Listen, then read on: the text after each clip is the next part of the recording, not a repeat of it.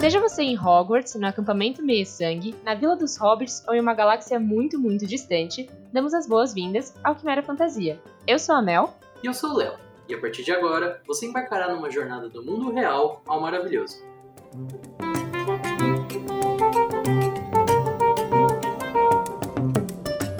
Como as histórias de Harry Potter cativaram tantas crianças, a ponto de fazer com que muitas esperassem sua carta de Hogwarts ao completar 11 anos. O que fez com que inúmeros fãs de Tolkien partissem em uma jornada até a Nova Zelândia só para que pudessem se sentir dentro do próprio condado? E por que, que as pessoas fazem tanta questão em conhecer cada vez mais o mundo de seus personagens fictícios favoritos? Resumindo, as ficções têm um papel muito importante na vida de muitas pessoas. E isso não é à toa. E foi pensando nisso que a gente criou o Quimera Fantasia, para explorar os motivos por trás dessa relação entre os universos fantásticos e a nossa sociedade.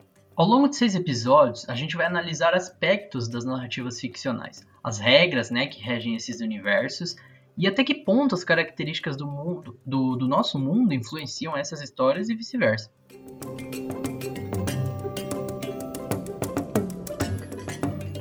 Bom, uh, mas acho que antes da gente ir para o tema principal do, do episódio, acho que é importante a gente se apresentar, né, Mel? É importante. Bom, eu sou a Mel, eu sou estudante de jornalismo do último ano. E eu sou muito fã de Harry Potter desde que eu era pequena. E acho que a partir disso a gente já, já dá para saber um pouco sobre mim. E você, Léo?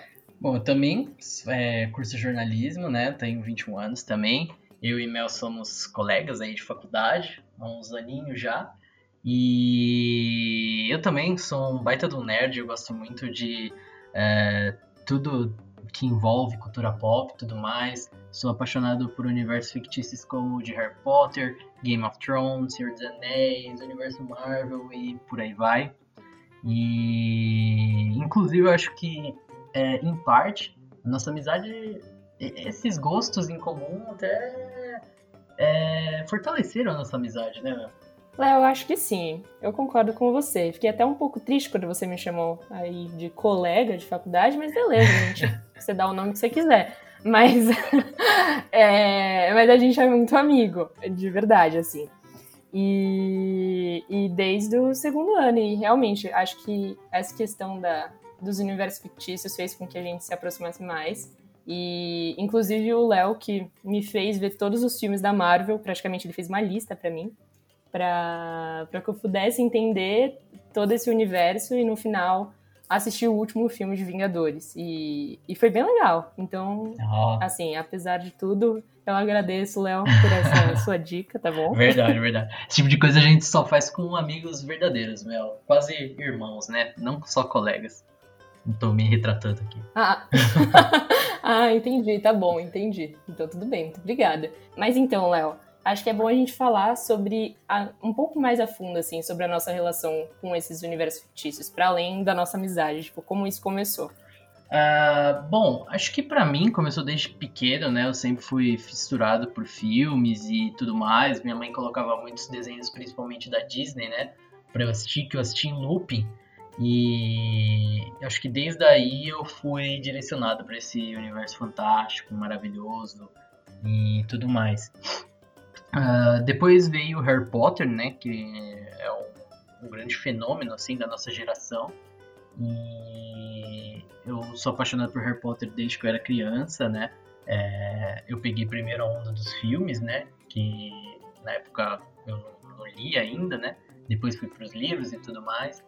Mas aí, ao longo da vida eu fui me formando, né? Na, na arte da nerdice.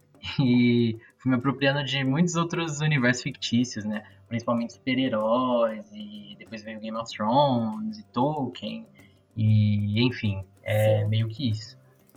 É, eu acho que é bom pontuar também que o Léo vai na Comic Con desde a primeira edição. Então, assim. Os quatro dias. É, é uma os quatro, sempre os quatro dias da Comic Con, só deixando aqui, claro. O Léo dorme, o Léo ele dorme na fila da Comic Con. Então, assim, é uma pessoa que ela é animada com universos fictícios, com coisas geek e nerds. É algo que, assim, eu, por exemplo, acho que eu não, não, não sou esse tipo de fã que, que passa noites né, dormindo em filas. É, mas eu, eu gosto muito, e também como Léo, assim, eu desde pequena é, via filmes da Disney, eu sou apaixonada pela Disney, eu gosto muito, eu sei várias falas, eu sou até um pouco chata, assim, com a Disney, eu admito, mas é, então começou com isso, e depois veio Harry Potter, que foi um marco, assim, como o Léo falou, acho que é algo geracional mesmo, e primeiro com os filmes, e depois eu comecei a ler os livros, um pouco mais tarde, e, e eu gosto muito, assim, eu sou apaixonada pelo, por tudo. E mas além disso, conforme eu fui crescendo, eu também fui vendo outros universos fictícios. Então, eu gosto de Star Wars também. É, talvez não tanto quanto o Léo goste, talvez com menos apego do que o Léo, mas também gosto. E é, enfim, o meu irmão, ele sempre me fez ver muito assim, é, tudo que tinha relacionado à fantasia. Então eu vi Senhor dos Anéis por causa dele, gostei. Eu vi O Hobbit também por causa dele, gostei muito. É, então tudo tudo tá meio conectado. Eu sempre gostei muito de, de ouvir assim narrativas fantasiosas e, e é isso. Pensando em tudo isso, né? Pensando nos, nos nossos gostos e tudo mais, a gente começou também a observar como os universos fictícios influenciavam na vida das pessoas, a nossa, a nossa volta e tudo mais. E, e meio que foi disso que surgiu Quimera, né? Ah, acho que principalmente nesse ano, né, que foi um ano meio conturbado por causa da pandemia, a gente viu como as pessoas se agarravam às ficções e tudo mais, que funcionavam ali muitas vezes, né, funcionam, né, como válvulas de escape, né, para a gente se desligar um pouco da nossa realidade e principalmente agora, né, que a gente está muito em casa e tudo mais, é, acho que é Sim. como se fosse uma janelinha, assim, uma porta para a gente sair um pouco e dar aquela respirada. Sim, é, é basicamente isso. É tipo uma travessia para um, um mundo diferente que você se desapega de tudo que tá assim à sua volta. Eu, por exemplo, eu li Percy Jackson a série inteira durante a pandemia e deu para sentir muito isso. É, assim, era como se eu tivesse lá na história com todos os personagens em volta e e eu esqueci um pouco, assim, sabe, do contexto que a gente está vivendo.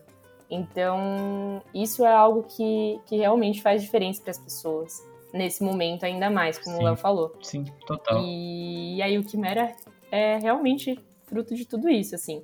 É, isso aí. E, inclusive, né, com a criação do Quimera, o, com a criação do podcast, a gente também criou um Instagram. Inclusive, sigam lá, é arroba Quimera Fantasia, tudo junto.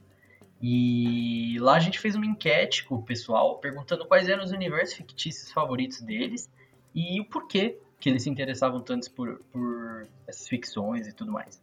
A gente ficou bastante feliz porque muita gente respondeu e aí surgiram nomes como Star Wars, Senhor dos Anéis, Percy Jackson, Game of Thrones, Narnia, também teve Jogos Vorazes, Universo Marvel, até mesmo Avatar, a Lenda de Yang.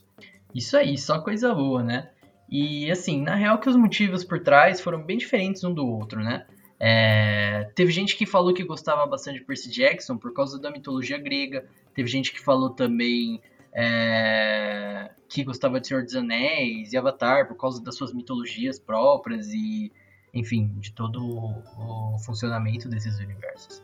Sim, e aí também teve, tiveram outras pessoas que lembraram até dos efeitos especiais de Star Wars, que para a época eles foram muito marcantes então, essa pessoa realmente, assim, teve, teve, ficou com isso marcado na história dela. E também teve gente que ficou impactada pela magia de Nárnia. Então, comentou lá que já quando era mais novo tentava entrar em vários armários procurando por esse universo fictício. Legal. É, são muitas formas, né, que esses universos têm de cativar a gente. E, enfim, por isso que eles são tão incríveis, né? Ah, só que assim, teve um que se destacou, que, e como a gente já esperava, né? Que foi o universo mágico de Harry Potter, né? Muitas pessoas falaram é, da relação com toda a magia do universo e tudo mais. Então, o pessoal falou bastante. Sim, sim. É, o que o pessoal mais falou, assim, que gosta de Harry Potter é, é como é, tem essa questão muito forte da amizade é, tanto nos filmes quanto nos livros, principalmente do Harry, da Hermione e do Ron, né? Uhum. Então, isso é algo que acaba é, pesando bastante para as pessoas, acho que elas gostam disso. E, e também por toda a questão da magia, assim, que, que é algo que faz parte da história desde o começo até o final e, e é algo que, para mim, também chama muita atenção, que é pensar que tem um outro mundo completamente diferente, mas, assim, com todas as coisas iguais, mas tem essa magia que acaba enchendo a gente, tipo, com, com encantamento. É, realmente, Harry Potter é um fenômeno da nossa geração e não tem como negar. A gente esperava né, que muitas das respostas fossem direcionadas a Harry Potter e, enfim, é isso, né? Mas isso tudo foi só um aquecimento para o tema principal do episódio que está por vir e também para mostrar um pouquinho uh, a importância desses universos tão incríveis na vida das pessoas.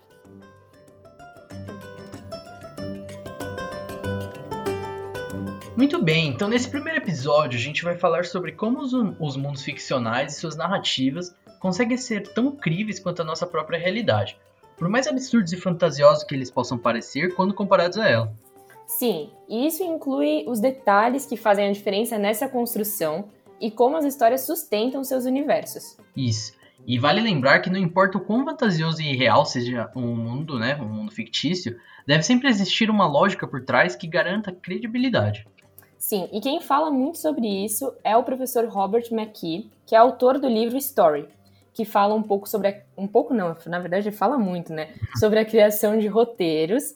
E, e explica, ele explica que uma história situada em, em um espaço imaginário ela ainda pode ser autêntica por completo. Ou seja, mesmo ela sendo completamente fantasiosa, ela pode ser crível. Sim. É, mas ele ainda lembra que os eventos de uma narrativa estão limitados ao mundo idealizado pelo seu próprio criador, ou seja, não podem fugir né, é, dos princípios que foram estabelecidos. Sim, é verdade. E, e cada mundo tem a sua organização social, política, econômica e muitas particularidades, como as suas histórias, as suas lendas. É, aí entra também comida, músicas, línguas, objetos, seres mágicos e, e tudo isso. Mas ainda vale lembrar que nem toda ficção traz um universo fictício consigo, né? Na verdade, existe uma grande diferença aí. Existe. Isso é algo que muita gente é, tem, assim, não entende muito bem, porque pode confundir. Mas um universo fictício é algo que se estende. Ele é mais vasto do que um simples ambiente, assim, e espaço onde a narrativa acontece. Então, por exemplo, A Culpa das Estrelas é, é uma história fictícia, só que ela termina ali, sabe? Ela não tem, assim, tantos detalhes, ela não tem um, um sei lá, um, um background histórico ou algo que faça com que essa narrativa se torne um universo, como é o caso de todas as que a gente já citou até aqui, como Harry Potter, Star Wars e Senhor dos Anéis. Isso. O universo, então, ele acaba completando, né, complementando, na verdade, a história e tem um papel ativo, tanto na narrativa quanto no desenvolvimento de seus personagens. Aliás, Léo, mesmo sendo muito importante, já que você tocou nesse assunto, a gente não vai focar nas personagens nesse primeiro momento, apenas nesses outros elementos que a gente comentou. Para os personagens, a gente vai ter um episódio completo, inteirinho, é, dedicado só a eles. É isso aí, Mel. É, então segurem a ansiedade, porque a gente em breve vai falar desse assunto. Mas hoje, para ajudar a gente a entender o que faz de um mundo fictício um mundo fictício, assim como as regras que devem ser respeitadas, a gente vai falar com a Aline Monteiro Holmes, que é doutoranda em comunicação social pela UFMG e que fez um mestrado analisando a Dança dos Dragões, o último livro das Crônicas de Gelo e Fogo. Então, bora para a entrevista.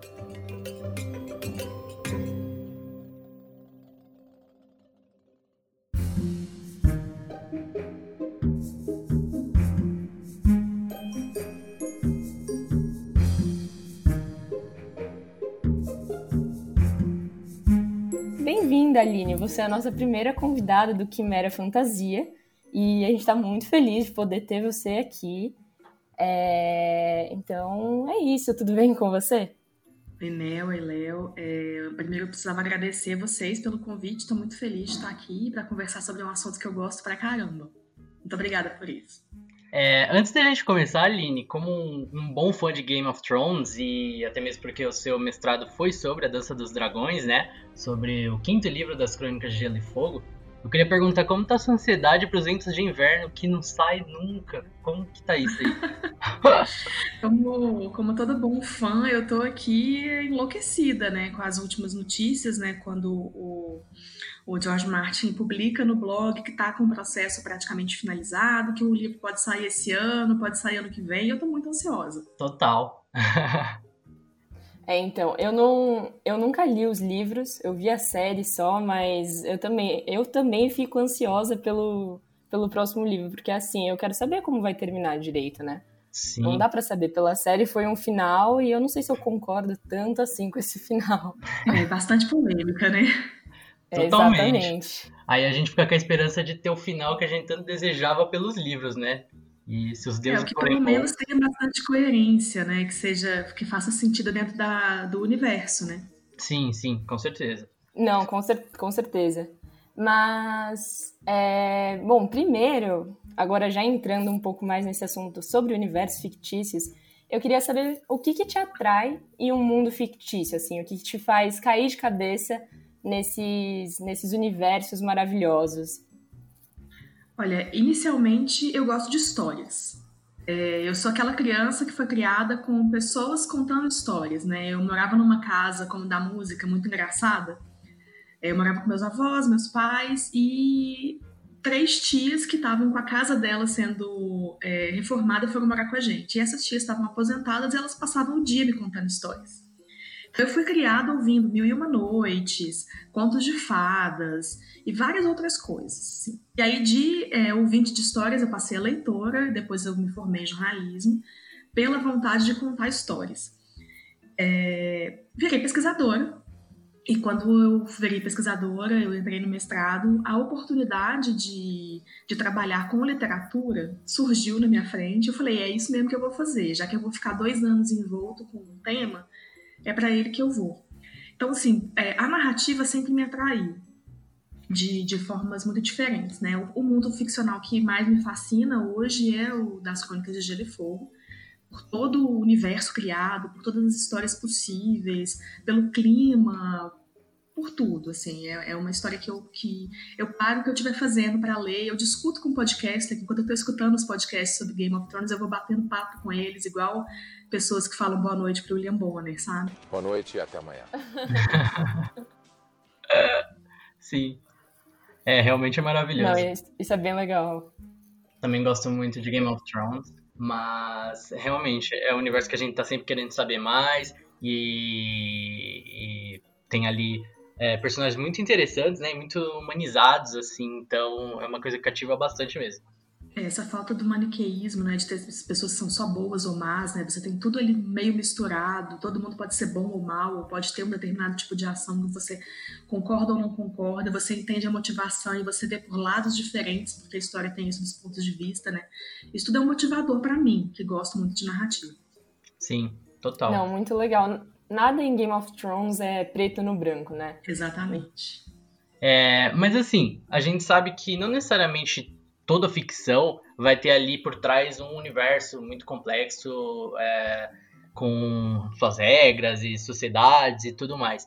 Então, acho que um exemplo que a gente pode citar é, é o ET, mesmo do, do, Spielberg, né, o extraterrestre.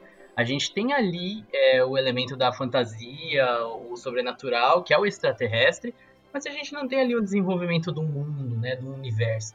Então, é, o que você acha que é necessário para que uma ficção apresente um universo fictício propriamente dito? Olha, o universo é sempre maior do que a história. Isso uhum. é uma uhum. coisa que a gente nota muito facilmente, por exemplo, quando a gente vê é, o Harry Potter, por exemplo, a, as Crônicas de Gelo e Fogo. Você tem um mundo muito maior e a história é um ponto desse mundo. É, na minha dissertação, no, nas conclusões, eu até fiz um, um desenho assim muito tosco sobre como que os mundos vão crescendo assim. E eu tracei o, o universo com, com as bordas pontilhadas, porque é um universo que está sempre em expansão. E a história está ali no meio. A história nasce de um universo que é muito maior do que ela, ela se desenvolve e ela dá origem a outras coisas. O universo sempre possibilita que novas histórias surjam. E um, um exemplo que eu gosto muito de, de, de, apontar, né? Você falou do, do ET, eu gosto muito de falar da Agatha Christie uhum. que também sou muito apaixonada pelas histórias dela. Eu tive praticamente todos os livros dela aqui em casa. É, a Agatha Christie ela trabalha com crimes e, e, o mundo real, né? São crimes meio rocambolescos, as histórias são muito é, muito datadas, etc. Tem fórmula e tudo, mas elas são bem interessantes nesse sentido, porque você tem alguns personagens como o detetive Hercule Poirot, a Miss Marple, o Tommy Tuppence, que eles vão é, passando pelas histórias, assim. Então, tem várias histórias do Poirot, tem várias histórias da Miss Marple, tem personagens que aparecem em um livro e depois voltam em outro. Em um livro você cita o outro livro, mas isso não é um universo. Uhum. São histórias que estão conectadas de alguma forma, mas não criam um universo. Um universo é você ter é, possibilidades narrativas diferentes a partir de elementos que se complementam. Ah, sim. Se muito claro. Não, foi não, completamente não, clara. E, e faz muito sentido, né? É, eu acho que assim, o universo está sempre te possibilitando saber mais sobre ele e sobre a história dele, sobre o passado e também é, sobre as civilizações ali e tudo mais. Então, para mim, assim, eu, eu, acho que é meio isso, tipo, enquanto tem coisa ali para você pesquisar e, e, saber mais, tipo, é meio igual ao nosso mundo, né? A gente nunca vai saber tudo sobre o nosso mundo e conhecer todas é, as culturas que tem, né? Então, a gente tá sempre tendo coisa para pesquisar e conhecer mais, né? Então, acho que isso é muito dos universos fictícios, né? Exatamente. Ele sempre vai te abrir portas, né? A, a, partir de uma história inicial, você sempre vai poder caminhar com essa história por vários outros pontos, né? Essa questão dos pontos de vista de personagens. É, por exemplo, quando você tem no Star Wars, na no episódio 6 você tem os Ewoks, que aí saiu um filme sobre os Ewoks, e aí você tem o, uma, uma, pecinha de uma nave que vai te dar um, uma outra história, vai te gerar um livro, um quadrinho, alguma coisa, você vai ampliando sempre esse, esse universo. É por isso que eu costumo dizer, né, eu coloquei isso na minha dissertação nas conclusões, que o universo não é fechado, ele é um universo amplo, ele vai se expandindo como o nosso, talvez, próprio universo, né?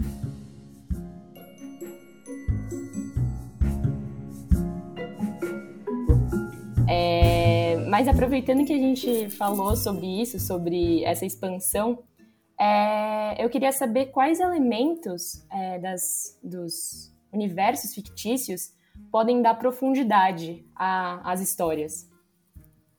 Olha, tem um, um autor norte-americano, né, estadunidense, que é o Jenkins. Vocês já devem ter tido algum contato com ele na, na graduação. Sim, ele tem sim. um blog muito ativo, né? Em 2011, ele publicou no, no blog dele é, algumas características que são importantes para esses universos narrativos. É, uma delas é o estabelecimento do próprio universo, quer dizer, uma, um, um, mundo maior do que a história que está sendo contada. E aí você tem alguns elementos para se criar ali. Por exemplo, é, um mapa é imprescindível para um universo. E aí a gente está falando de novo é, de Game of Thrones, por exemplo, que nos livros, você a primeira página que você abre nos livros, né, a, a, assim que você vira a capa, você tem ali o mapa né, dos Sete Reinos, você tem o um mapa de Essos, né? É, no Senhor dos Anéis você tem também o um mapa ali da Terra-média. Em outros universos narrativos, o mapa é muito importante para situar aquela história, porque a história é sempre um pedaço pequeno daquele universo todo. Uhum. E aí você fazer essas, essas amarrações entre os pontos em que o personagem está, para onde ele quer chegar, as características daquele, daquele ponto específico, para onde ele está indo, de onde ele está vindo, o que, que ele está levando consigo, que povo habita aqueles espaços, isso tudo é muito importante também. É, outra coisa que o Jenkins elenca e que é muito legal se a gente vai pensar em universo são as perspectivas diferentes de personagens.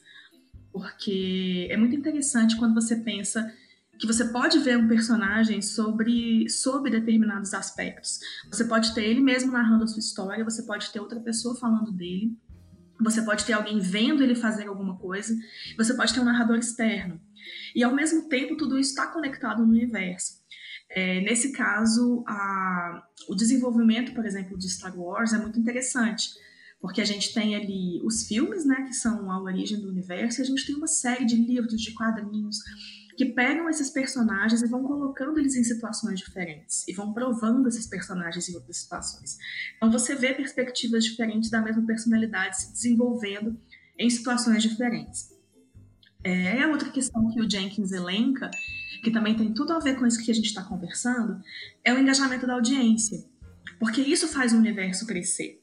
O universo cresce a partir do momento em que o público se engaja com ele e quer saber mais sobre aquilo. E a gente está aqui falando, né? A gente começou falando sobre Game of Thrones, não é à toa. Tem um público muito grande envolvido com essas narrativas. Se a gente for pegar, por exemplo, O Senhor dos Anéis, né?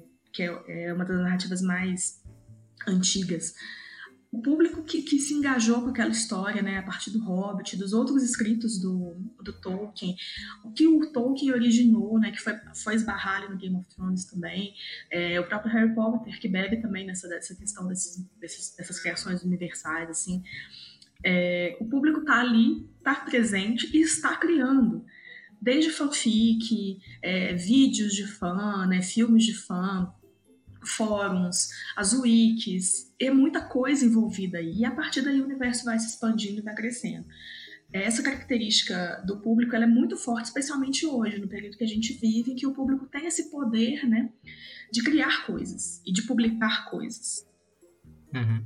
É, não, é, isso do público eu acho que, que faz muito sentido. É, porque é, é isso que você falou, quanto, mais as pessoas engajam né, em relação aos universos que elas gostam, mais é, esse universo vai se expandir de alguma forma. E, e isso faz com que, com que as próprias pessoas queiram saber mais, queiram procurar mais e criem suas próprias, suas próprias teorias sobre aquilo que vai acontecer, sobre coisas que aconteceram no passado também. É, é muito legal, eu acho, essa parte, assim, dos, dos fãs irem criando todo, todo esse outro lado, assim, fazendo a parte deles, podemos dizer. E, mas, assim, os fãs, eles também podem... Eles, você acha que eles influenciam bastante como os universos é, vão seguir? Por exemplo, uma história que ainda não está terminada, você acha que os fãs, eles têm uma grande é, relevância nesse sentido, assim, de, de influenciar como isso vai seguir? Eu acho que isso depende muito do projeto. A gente tem é, algumas questões, por exemplo, na, no próprio Game of Thrones, né, nas crônicas de Gelo e Fogo, o George Martin já falou várias vezes que ele não gosta de ler é, as especulações dos fãs, porque pode ser que coincidam com alguma coisa que ele já estava pensando. E ele não quer que isso influencie. É, a gente tem agora meu objeto novo de estudo é Dark, né? Que eu estou estudando no doutorado. Dark você legal. tem uma história fechada, em que os fãs não participam da construção da história, mas eles participam de N outras formas, né? Especialmente com, com as especulações de uma temporada a outra, né? A, da temporada 2 para a temporada 3 especificamente. É, e até hoje, né, eu estou acompanhando a discussão. Dark já acabou tem uns dois meses, quase três. E as pessoas ainda estão discutindo, ainda estão fazendo memes, ainda estão é, fazendo mashups. Então, assim, o público tem essa função também de manter o produto aquecido. A gente não estaria discutindo até hoje Senhor dos Anéis se o público não tivesse conectado, ainda que ele não influencie na história canônica ali, porque a história já acabou, né, já está finalizada, não tem mais como ser mexida, mas se você tem esses, é, esses outros caminhos, pelas ficções né, dos fãs, e é, pelas wikis, pelos cruzamentos de dados, pelas influências que elas vão exercer. Agora, existem algumas histórias em que os produtores acabam deixando que o público influencie de uma forma ou de outra, né? Isso é mais uma decisão editorial. Uhum. Sim, isso que você falou de Dark é muito verdade, né? É, o, apesar do, do público não ter é, influência direta na história e nos rumos que ela vai tomar, eu acho que Dark é uma série que sobrevive totalmente assim de teorias e de especulações e que é bem isso, sabe? Eu acho que se não fosse isso, Dark não seria o fenômeno que acabou sendo aí. É isso que eu tô tentando estudar, assim. Eu acho que, é, na verdade, quando eu finalizei o, o, mestrado, a banca me indicou que eu deveria parar um pouquinho de olhar para a produção e olhar para os fãs. Uhum. E coincidiu com o encerramento da série, né? Do, de Game of Thrones. O livro que não sai até agora. Eu fui buscar um outro objeto.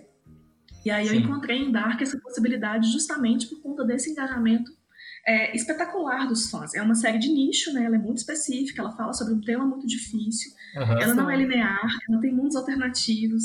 Então o fã que se engaja com isso, ele se engaja com vontade.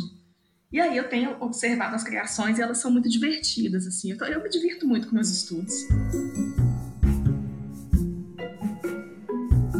É, e, bom, já que a gente estava falando dos elementos, né, e de, das possibilidades do universo expandir e tudo mais, acho que uma coisa que, como eu já disse, me instiga muito é saber mais sobre o passado, né, tipo, dos mundos fictícios e tudo uhum. mais, que é uma coisa que tem muito em Game of Thrones e em O Senhor dos Anéis.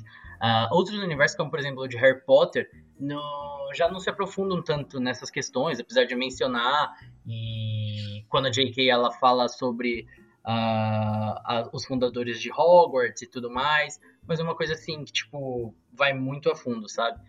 Mas é, para você, qual você acha que é a importância desse background histórico na criação de universo fictício? Olha, é, eu acho que existe uma importância muito, muito grande com isso, porque isso amarra o universo. É, quando você parte do zero de uma história, né, você começou agora, você não, não tem um passado criado, você não está abrindo porta para o universo se desenvolver. Obviamente é possível criar um universo a partir do, do hoje, né, do hoje para o futuro. Mas o passado ele faz com que as histórias sejam amarradas. Existe um, um é, tanto o Maqui, né, que vocês citam aí na abertura do, do episódio, quanto o Todorov, que é um, um teórico que estudou né, a literatura fantástica, maravilhosa, eles falam sobre essa rigidez do universo fantástico, né? É, é, é um universo rígido porque ele precisa ser referenciado, assim, as coisas não podem acontecer negando o passado. E aí, por exemplo, quando a gente tem o final da série Game of Thrones, em que o público ficou bastante bravo, né? Uhum. Com alguns acontecimentos, é muito porque a tradição do passado, do que, do que tem essa, referência ao passado dentro do universo, foi um pouco deixada de lado.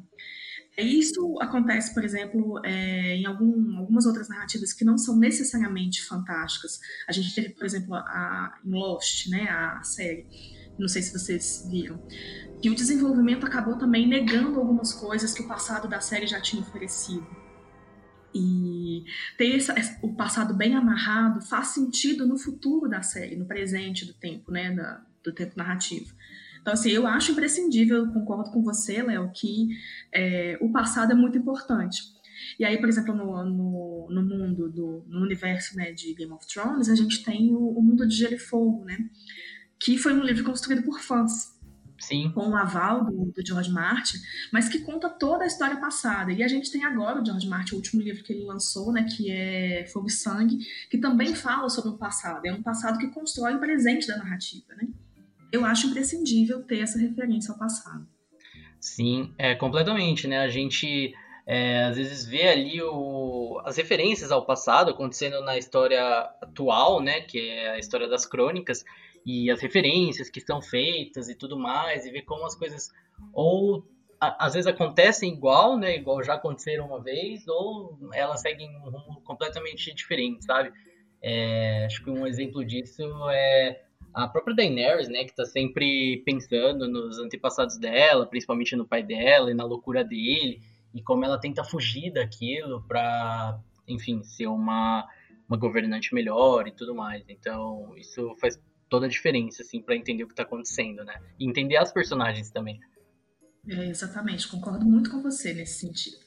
Agora, uma outra questão, que eu acho que também agrega muito as narrativas, que são as línguas, né? É, a maior referência nisso, sem dúvidas, é o Tolkien, né? Com o Senhor dos Anéis ali, que é, ele basicamente criou um universo para usar suas línguas fictícias, né? É uma Isso. coisa fora de série, eu pelo menos acho. E é, como que essas línguas podem dar mais credibilidade né, para as narrativas? Porque a gente tem, por exemplo, Game of Thrones. É, é, nas crônicas de Gelo e Fogo são mencionados o Dothraki, o Alto Valeriano, o Bravossi, é, enfim, todas essas línguas. Mas o Martin não chegou a desenvolvê-las nas, nas crônicas, né? Já na série, é, eles contrataram um linguista, né? Porque você não podia ter ali um Dothraki, né? O Khal Drogo, que é um Dothraki, é, falando um idioma comum, assim, ia soar meio Sim. estranho. Então eles contrataram um linguista para desenvolver essas linguagens, né? E o que acaba agregando bastante, né? E, e principalmente para imersão naquele universo, né? Então, é, Como você acha tipo, que as línguas podem dar essa credibilidade para as narrativas? É, partindo do próprio Tolkien mesmo, né? Ele era um filólogo, né? Ele era um estudioso de línguas e ele criou uma língua mesmo, né? Com uma estrutura. É, tem pessoas que estudam, né? Eu acho impressionante, né? Que é, as pessoas se dedicam a estudar essas línguas ficcionais. Sim, completamente. É, então, tipo assim, ela tem uma, uma estrutura de língua mesmo, né? E em outras narrativas, eu acho que isso, o Tolkien acabou dando um exemplo, né? É, como que isso faz essa, é, como que possibilita essa, essa imersão? Porque aí quando você tem o público que se conecta, igual como a gente estava falando, né, do engajamento, a gente vai ter um público que vai tentar também entender esses meandros da, da linguagem e criar uma conexão própria. Dentro do universo do Tolkien, você entender o élfico, você saber escrever o élfico, você criar frases no élfico, é um up no seu, na sua carteirinha de fã, faz muita diferença. É, no Game of Thrones a gente tem, né, como, como você falou, essas citações de, de línguas diferentes. A gente tem algumas palavras que ficaram, algumas expressões que ficaram famosas, né, o Valar Morghulis, Valar Doharis, que empregam também um, um, sentido maior, né? No caso do, do Valar Morghulis, Valar Doharis, a gente tem é, por trás da narrativa da área, né, toda essa essa expressão fazendo um sentido bastante intenso, mas a gente não teve esse desenvolvimento linguístico, até porque não é a praia do, do Martin, né? O Martin uhum. é um roteirista, ele cria histórias. É, e quando a gente tem essa questão de passar o texto, né, adaptar o texto para um outro suporte, faz sentido levar essa narrativa, como você bem falou, não faria sentido o Caldrogo falar a língua comum, nem se dirigir ao povo dele na, na língua comum. É, não faz sentido, por exemplo, lá na casa do preto e do branco, quando a, quando a área chega e as pessoas estão conversando língua comum também. Ela tinha que passar por esse processo de entendimento de, outro, de outra, outra forma de se comunicar. É, eu sempre vejo como um, um avanço, assim, uma, uma forma também de oferecer uma ampliação do universo. É, a gente pode passar também por Jornada nas Estrelas, né, que tem o Klingon, Uhum. E a gente tem referências a essa linguagem em vários, é, vários outros elementos da cultura pop. Por exemplo, eu esqueci o nome agora da série, é, a série dos nerds. The Big Bang Theory? Big Bang Theory, isso mesmo. Porque se, é, se, referencia a essa linguagem. Então você vê ali o universo de, de, uma, de uma narrativa, é, por conta da linguagem, por conta da, de outros elementos, também estando em outros pontos da cultura pop. Sim. É, eu sempre vejo como um ganho, mas eu acho que é um trabalho assim muito específico. Você criar uma linguagem, desenvolver ela, é realmente quando você está querendo mesmo que as pessoas se conectem de uma forma muito especial com a sua história. Sim. Vejo como um ganho. E isso que você é falou. É algo dos... muito trabalhoso, né? Exatamente. É. Isso que você falou dos fãs é, é muito verdade, né? Eu mesmo é, já tentei aprender alto valeriano pelo Duolingo, que eles têm lá curso de alto valeriano Sim. e Klingon também, né? Do, que você mencionou de Jornada nas Estrelas. É, desisti porque era meio difícil, mas assim, aprendi lá umas palavrinhas e tudo mais, deu pra brincar. Hoje em dia eu já esqueci tudo. Mas Eu me contento com falar Morgulis. Tá? Yeah, hoje em dia eu também. tá ótimo. Valar Morgulis.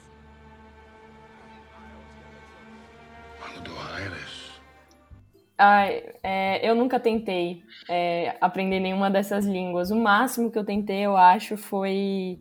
Assim, nem, te, nem teria uma teoria, mas como eu gosto muito de Harry Potter, eu gostava de tentar falar a língua das cobras, né, quando eu era mais nova. Ai, mas assim, é, é o máximo que eu, que eu já tentei. Mas falando disso de, da, das línguas que em Game of Thrones, na série tem a língua desenvolvida e no, no livro não tem, é, eu queria entrar num outro tema que fala sobre os detalhes que são acrescentados quando a gente tem essa, essa adaptação e os detalhes que são perdidos. E aí, queria saber como que você acha que uma que uma adaptação de uma obra escrita para uma obra audiovisual, ela pode ser beneficiada ou ela pode ser prejudicada? Bom, eu vou falar especificamente sobre Game of Thrones mesmo, porque foi isso que eu estudei no, no mestrado, né? Uhum. É, existem regras de adaptação, né? É, para você trabalhar essa é, tirar de uma linguagem e transformar em outra linguagem, digamos assim, ou de um suporte para outro suporte. E quando o George Martin, ele já falou isso em entrevista, né, existem os livros que a HBO lançou sobre a produção, ele fala disso no primeiro livro, quando ele era roteirista de TV, e quando ele começou a escrever As Crônicas de Gelo e Fogo, ele pensou em uma história que não pudesse ser adaptada para a TV, nem para um filme, o que é muito engraçado, porque né, acabou virando essa série famosíssima, Sim. e etc. Sim, sim. E ele conta especificamente de um detalhe narrativo que ele, que ele colocou na, na série, que é, é o Léo como leitor vai lembrar, o castelo de Harrenhal. Uhum. Porque a, o salão comunal do castelo de Harrenhal tinha 100 lareiras. E aí ele Era conta gigante. lá, assim, é, e ele fala assim, como que você adapta 100 lareiras para televisão? Não tem a menor condição de você fazer isso como cenário e não tem condição de você fazer isso com CGI, por exemplo, porque é caríssimo você fazer uma reprodução de 100 lareiras com CGI. Realmente. Então, alguma coisa ali, na hora que você vai fazer essa adaptação, ela vai se perder de uma forma ou de outra. Harry Hall entrou na série, apareceu em vários momentos, marcantes inclusive, né, especialmente quando a Arya estava lá. Sim. Eu falo muito da Arya, né, ela é um dos meus personagens favoritos. Mas ele não estava.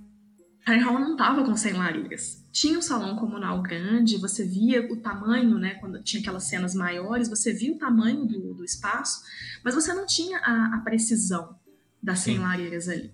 A adaptação tem isso. Ela, como você está levando para um, um mundo diferente, né, para um universo narrativo diferente, te tecnológico da narrativa, né, você vai perder e ganhar em algumas coisas. É, uma das vantagens de você levar um livro para a série é você fazer aquela, é, aquele mundo ser visual. Sim. E quando você está lendo, eu tenho a minha visão de quem é a área, de cor é o cabelo dela, é, de qual é o tamanho dela, qual que é o comprimento da agulha, que é a, a espada dela, como que ela se posiciona no mundo e etc. Vocês vão ter uma visão completamente diferente da minha. Realmente. Então, quando a gente passa para a TV, a gente vai ter uma unidade. As pessoas vão ver a área, tanto que a gente vê é, os Funko Pops, né, e as, as fanarts partem muito do personagem que está na TV. É, as, as, os quadrinhos que vieram de, de, Game of Thrones também são muito baseados na série de TV. Então a gente tem a imagem a gente consegue ter uma unidade na percepção. E isso é uma coisa interessante. Mas, por outro lado, uma narrativa de TV, uma narrativa de filme, né, que a gente passa o quê? 90 minutos no máximo, às vezes um pouquinho mais, não vai dar conta da história toda. E esse é um grande problema, porque a gente vai perder uma série de, de elementos que fazem parte da narrativa já vai perder alguns detalhes que quem é muito apegado aos livros, por exemplo, né, o quinto livro tem mais de mil páginas. E ele foi meio que diluído na, na narrativa da série. Uhum. Né? É uma coisa que eu abordo ali na minha, na minha dissertação, essa diluição. A partir da, da, do quinto livro, ele foi meio que se perdendo na narrativa. E aí a gente acabou ficando meio bravo, porque você quer ver a história toda ali. Você gosta tanto daquela, da, daquela trama que está sendo contada e você quer que ela seja fiel e ela não vai ser. E personagens é, mais ou menos que, que acabam ficando de fora, né, também. É, Dorne, por exemplo. O núcleo de Dorne, assim, sofrível na série. Onde tá a Ariane, E aí né? a gente fica... Exato. ela nem apareceu, né? E é uma personagem tão rica, tão cheia de coisas para contar. E aí a gente fica, assim, naquela tristeza de ver, assim, eu acompanhei a série muito pensando, nossa, agora a Senhora Coração de Pedra vai aparecer, em algum momento ela vai aparecer. Mas não, né, você faz escolhas, você tira personagens, você adapta, você mescla dois personagens em um só. É, a história da Sansa, por exemplo, na parte da quinta temporada, é muito isso, né, mesclou várias histórias ali para criar uma outra Sansa. E são escolhas que você faz para poder caber no, no veículo em que você está se inserindo, né? Então Sim. sempre vai ter um ganho, sempre vai ter uma perda. Sim. É, tem muito disso da, da expectativa dos fãs, né? É, quando tem adaptação, acaba mexendo muito com, com, com expectativa, com aquilo que você, você quer ver na, na, na série ou no filme que tiver. Então, é, é, complicado, né, mexer com, com isso, com a expectativa dos fãs. Tem que ter cuidado. A expectativa é muito amor envolvido, né? Porque o fã Sim. tem isso. O fã é passional. Pro bem e pro mal, né? Ele é passional no amor, ele é passional no ódio também. Então é, é, complicado. É, é difícil, é difícil. Acho que um exemplo muito disso é, são os filmes de Percy Jackson, né? Que os fãs Nossa. ficaram muito frustrados, que muita coisa ficou de fora. E, e você vê, né, que os fãs, eles têm ali uma familiaridade com o ambiente, por exemplo, do acampamento meio sangue. É, quando você fala do acampamento, os fãs conhecem e lembram do, dos campos de morango, da Casa Grande, do chalés, e muito disso foi perdido na adaptação. Então, as pessoas ficaram frustradas e a adaptação acabou sendo uma espécie de fracasso, assim, né? Então é, é bem complicado Sim. mesmo mexer com. Não, e até, até em detalhes assim que podem parecer pequenos, por exemplo, a cor do cabelo da Annabeth. Sim. É que no, no livro é, ela é loira e no filme ela é morena. E assim, é, é um detalhe que ele pode parecer pequeno, mas ele, ele tem um, um contexto, sabe? Ele faz diferença no para quem gosta do, do livro, para quem acompanhou toda a saga. Então, então é isso mesmo. Sim.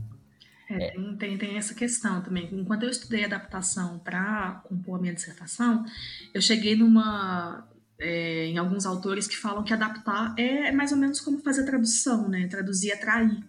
Você sempre Sim. vai dar um jeitinho ali de desagradar alguém, especialmente os fãs que são mais ardorosos com, com o objeto de, de paixão deles, né? Mas já que a gente entrou nesse assunto de detalhes, eu queria saber, é, Aline, se você acha que às vezes detalhes demais podem acabar sendo desnecessários, sabe? É, em Game of Thrones, a gente sabe que o Martin ele é muito detalhista e na maioria Sim. das vezes faz total sentido, por exemplo, quando ele está em um banquete assim, é, que ele começa a descrever todos os pratos do banquete, que é uma coisa é, interminável, assim. É, e ele descreve um por um e às vezes ocupando até páginas, né, só para descrever as comidas que tem lá em um banquete. Mas é, esses detalhes ajudam na construção, porque a gente é, consegue, por exemplo, é, entender que aquelas pessoas estão comendo aqueles tipos de comida porque elas têm mais ou menos dinheiro, sabe? É, mas às vezes eu acho que ele acaba exagerando um pouco, digamos assim, quando ele, por exemplo, escrevendo é, alguma comitiva, algum exército, ele descreve o nome de não sei quantos, 100 soldados, 200 soldados, e ele quer descrever nome por nome, sabe? É, eu acho que isso às vezes acaba fazendo com que o leitor perca um pouco assim do foco, não sei, pelo menos eu às vezes fico meio, nossa, não sei se é essa necessidade.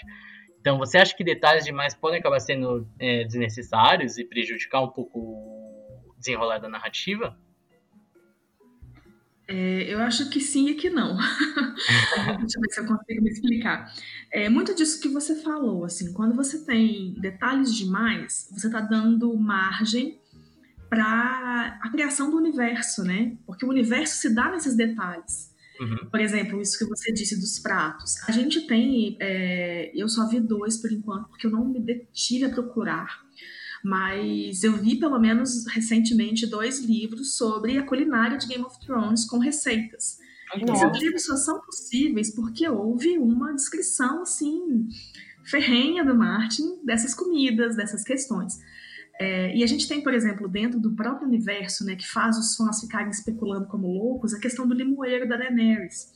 Porque ela, ela fala de uma das cidades onde ela viveu, em que ela uhum. morava numa casa de porta vermelha e ela viu o limoeiro pela janela.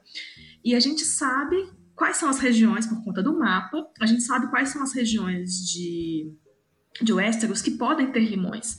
A gente sabe quais regiões de Essos podem ter limões. E aí fica naquela especulação, onde era essa cidade? Né? Onde a Daenerys estava naquele momento? Uma das então, maiores essa, teorias essa... aí, né, das crônicas. É, e isso vem no excesso de detalhes. Então, assim, ao mesmo tempo que a gente quer ver uma história com muita ação e descrever prato não é ação, a gente quer ver a conversa dos personagens, a gente quer ver é, como que, para onde eles vão, o que, que eles estão fazendo, como que um interfere no outro, como uma decisão vai fazer daqui a três, quatro capítulos ou daqui no próximo livro ter uma explosão de ação, etc. É, a gente fica com essa ânsia das coisas acontecerem, mas é no detalhe que o universo se dá.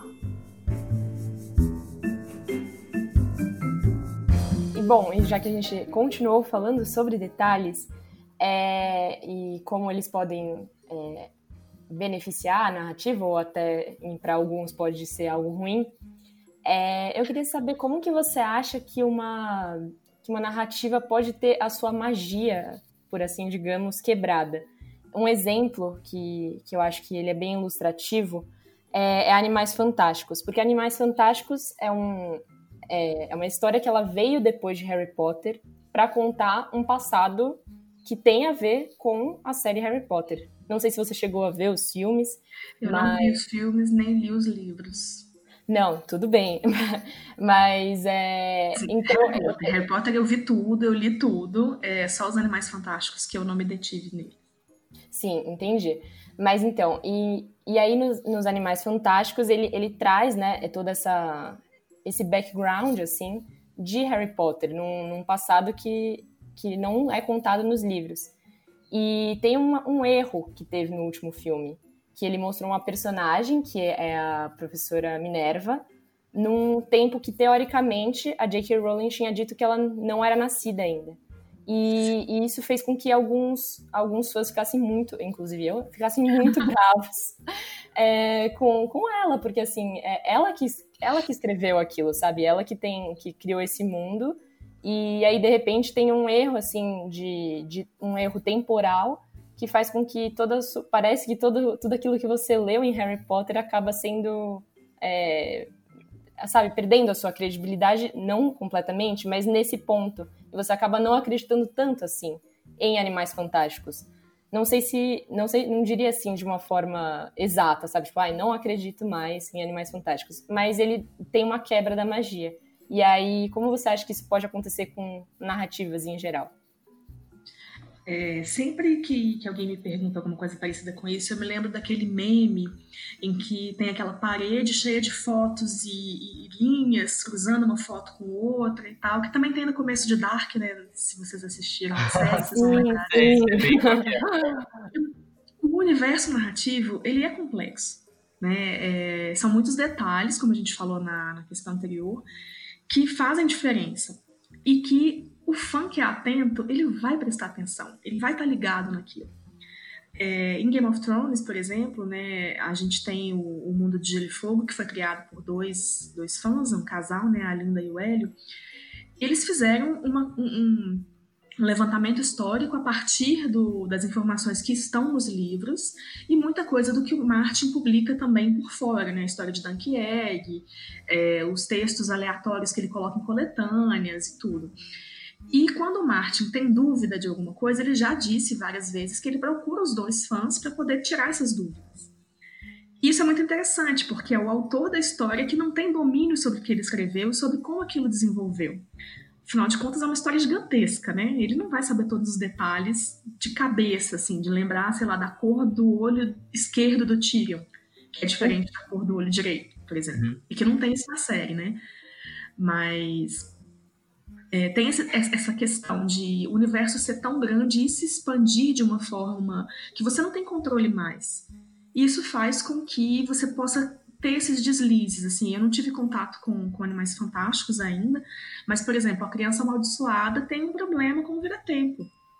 Uhum. É, que também, quando surgiu, né, quando o livro foi publicado e a, a, a peça de teatro né, foi exibida, teve toda uma discussão, assim, o que, que aconteceu? Os veratempos, eles foram destruídos, mas eles não foram, e aí volta para a narrativa, porque o veratempo é, uma, é um problema sério, né? A viagem no tempo é um problema sério nas narrativas. Sim. Dark que o diga, né? Exatamente. Dark dá dor de cabeça, mas eu adoro. Então você tem essa questão, assim, a magia se quebra porque você criou um mundo que tem, é, como diz o Naki, como diz o Todorov, você tem que ter uma rigidez narrativa muito grande ali. Então, se tem um elemento naquela série, naquele, naquele ponto narrativo, e ele se repete, ele tem que fazer sentido, ele tem que ser coerente. Ah, o Maqui fala nas adaptações, né, quando ele está se referindo às adaptações de, de fantasia para filmes, ele fala que, que é das coisas mais difíceis de se fazer porque tem que ter essa coerência interna, ela tem que ser mantida. E aí, quando a gente pensa que é, grandes séries de, de, livros foram levadas para séries de TV ou para filmes, elas se baseiam muito na questão de manter essa, as características dos personagens principais, né? Eles têm que ser é, em termos de personalidade mesmo, como eles são no, na história original. E os arcos narrativos têm que ser mantidos. Uhum. Não adianta você, é, você pegar, por exemplo, falar que é uma adaptação é, de Game of Thrones. Sei lá, você colocar a, a Arya Stark, por exemplo, sendo uma lady. Não faz sentido. O fã não vai aceitar isso. Porque ela não é uma lady. Ela é a Arya Stark, a cara de cavalo, que vai lá brigar e que tem uma espada e que vai Exatamente. desenvolver toda uma narrativa baseada em, em se posicionar no mundo pela força. Né? Sim. E por outro lado, você tem outras questões também, assim, o final da, da área especificamente no, na série, ela sai de barco para tentar explorar o mundo. Qual é o sentido disso? É, tá se referenciando a uma, uma história do passado, né? Como o Léo gosta, é, da Rainha Niméria, que tinha os navios e que desbravou o mundo. Na série não foi falado sobre isso. Então você tem também uma quebra ali, assim. O que, que, que a área tá. Quem só viu a série, né? O que, que a área tá fazendo num barco? Sim. Sentido, né? Um significado completamente diferente, né? Exatamente, porque você não teve essas ligações, assim, você não teve essa, essa força da narrativa que você tem que deixar de lado, né? Porque é uma adaptação. E aí essas coisas vão se quebrando de, de, de certa forma. Uhum. Então, assim, pelo que eu pesquisei, né, no, no mestrado, que a gente tem de mais forte que vai, que vai fazer com que uma adaptação seja considerada bem feita é manter as personagens principais e os principais arcos narrativos. Quando você expande isso, quando você abre para outros personagens, ou você muda a personalidade do personagem principal, ou você insere outros arcos narrativos, você não está adaptando, você está expandindo a história. Uhum. É outra história, é outra coisa. Muito bem, então. Esse aqui foi nosso episódio de estreia. A gente espera que vocês tenham gostado. Aline, muito obrigado pelo seu tempo, pela sua participação. Foi muito importante, obrigada mesmo. Eu agradeço demais a vocês, ao Quimera Fantasia. Vai ser muito gostoso acompanhar a, a série de podcasts. E queria só deixar, é, quem quiser seguir, eu falo um pouco de narrativa, de, de livros. No meu Instagram é Aline Monteiro Holmes. Holmes é H-O-M-S-S-I. É isso, muito obrigada e sucesso para vocês. Boa, fica a dica aí então. É isso então. Então, é, se vocês quiserem acompanhar a gente, a gente tem um Instagram, que é o Quimera Fantasia, arroba Quimera Fantasia. Lá a gente posta muitas coisas legais é, e a gente está sempre atualizando. Isso. É, inclusive, todos os livros didáticos que a gente acaba mencionando aqui, é, ao longo do, que a gente mencionou ao longo do episódio, como esse, por exemplo, do Robert McKee, eles vão estar lá nos destaques do, dos stories para quem se interessar. Exatamente. Mas então é isso. Até a próxima. Até, gente. Tchau, tchau.